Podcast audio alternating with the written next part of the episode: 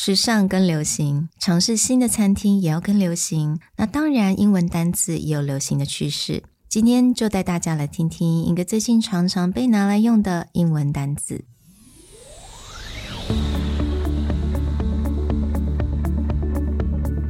Hello，欢迎来到 Executive Plus 主管与沟通力的 Podcast。I'm Sherry, an educator, certified coach, and style enthusiast.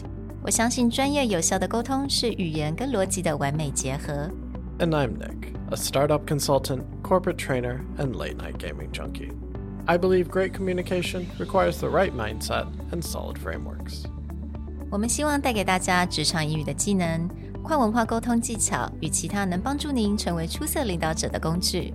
Join us each week as we share our experience, research, and methodologies to take your communication and language skills from good to great.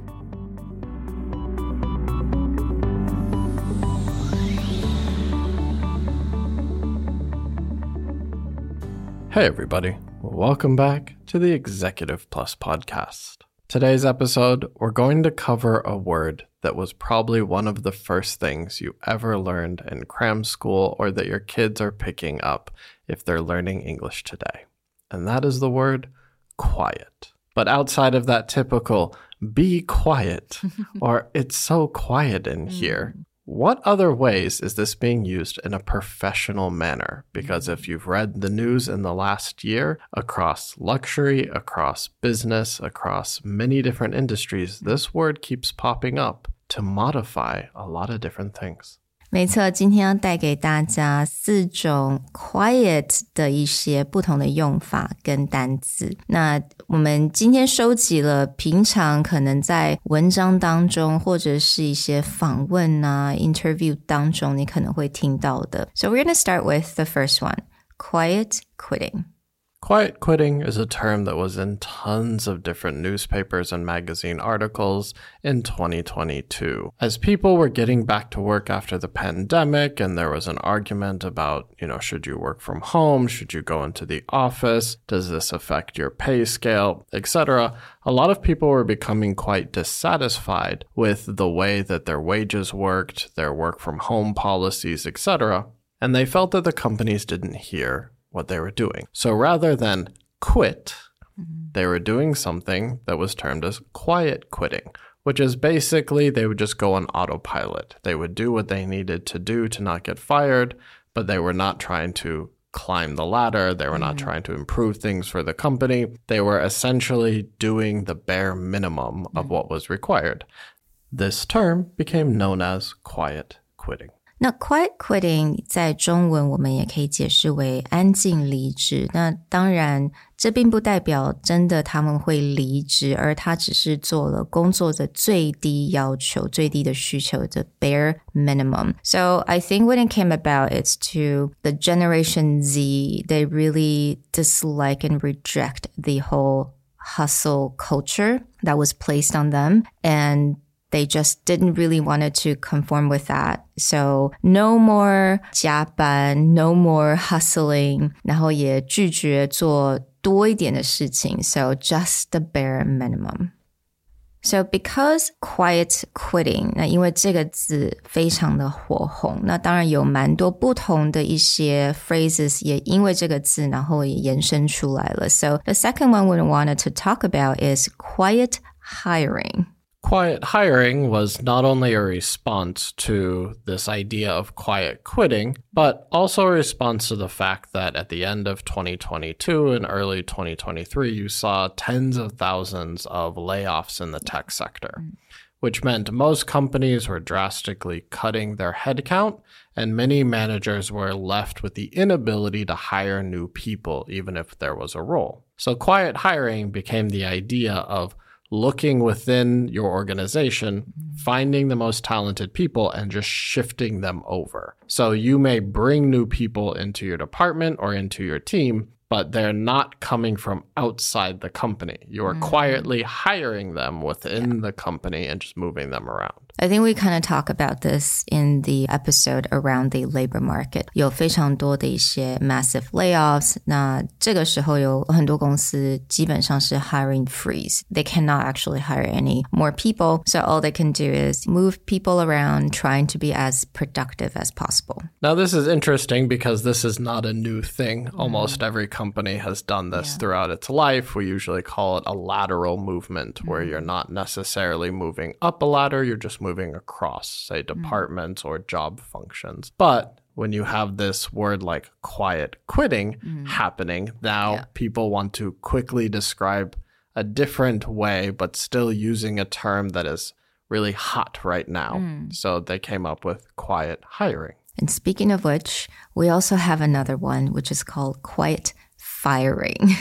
那当然，quiet firing，它意思也就是说，在讲 managers 可能已经觉得这个员工他的 performance 他已经有点想放弃他，so it's a more like passive way of kind of pushing the employee out of the organization by not really doing much coaching, not much supporting, and just kind of like let them kind of like die on its own and quit on their own. Basically, it's you're not interacting with that person, you're mm. not providing any of the resources or the mentorship that they would need to go forward in the company. And so, in some cases, you just end up with employees that they're just sort of there. They don't really have any kind of critical function. And then a lot of times, it with the goal where they will just give up. So, as you can see, when this concept of quiet quitting became really hot, then everything related to Yeah. that concept became quiet something. And you'll see trends like these in English quite often. Now, the last one, which is actually very different. So we're taking out of the labor market, it is quiet luxury. Now, quiet luxury 这个 phrase 这个标签是近大概这一两个月，或者今年算是一个蛮火红的，尤其是在大概这一两个月的时间。那 quiet luxury basically it just if you think of brands that basically do, do not slap their labels all over the place, but they make really quality pieces and classic pieces. 那这些我们都可以称为是 quiet luxury. A really great way to see quiet luxury in action is if any of you have watched the HBO show Succession, or you can look up the trailer on YouTube. It's about a group of billionaires, a family of extremely wealthy people. And one of the things the show has gotten praised for is that no one in the show particularly dresses very flashy. But when the designers of the show chose the clothing, everything that they are wearing is incredibly expensive. Mm. These are all brands who have very high price tags, but are also known for creating incredibly mm. quality products. And so the entire show, whether it's their suits mm. to a baseball cap to their shoes, includes these incredibly luxury level goods, but without the flashiness of you know, an LV logo or a Coach logo all over a bag. And speaking of which，我觉得可能很多人会想到 luxury brand 都会想到 Fendi、you know Chanel、Louis Vuitton、Prada 这一些品牌，大部分人会想到是 luxury，但其实。 最近的这样的趋势来看来，很多人会认为这一些品牌有可能现在已经到了 overexposure 的一个危险性。So they're not exactly the quiet luxury that we're talking about. Quiet luxury brands，我我们通常是在讲 Loro Piana。There is one Brunello Cucinelli，还有 Zegna，也就是他做了很多 men's wear men's suits。They're really known for that. And like Jil Sander，类似像这样子的品牌，也就是你不会看到它任何的 logo，但是它的做工跟它的布料一定是 top notch。 So, in the case of quiet luxury, what they've started to describe is that the opposite of what we call like loud fashion, which is for many of these brands who just put their logo on everything or they have signature pieces that you could spot like one kilometer away. You could be like, yeah, that bag is from this brand. yeah. It's about creating looks or creating clothing that mm-hmm. it looks very classy, it looks very high quality, but unless you know, mm-hmm. you don't know. Yeah, exactly. We hope you enjoyed this shorter episode.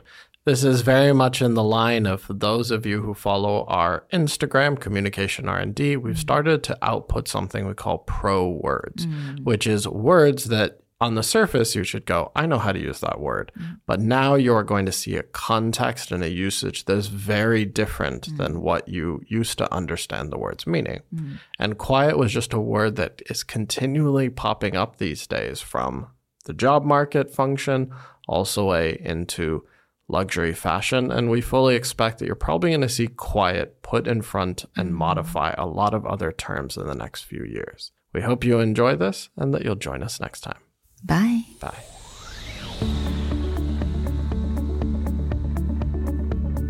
The Executive Plus podcast is a Presentality Group production, produced and hosted by Sherry Fang and Nick Howard.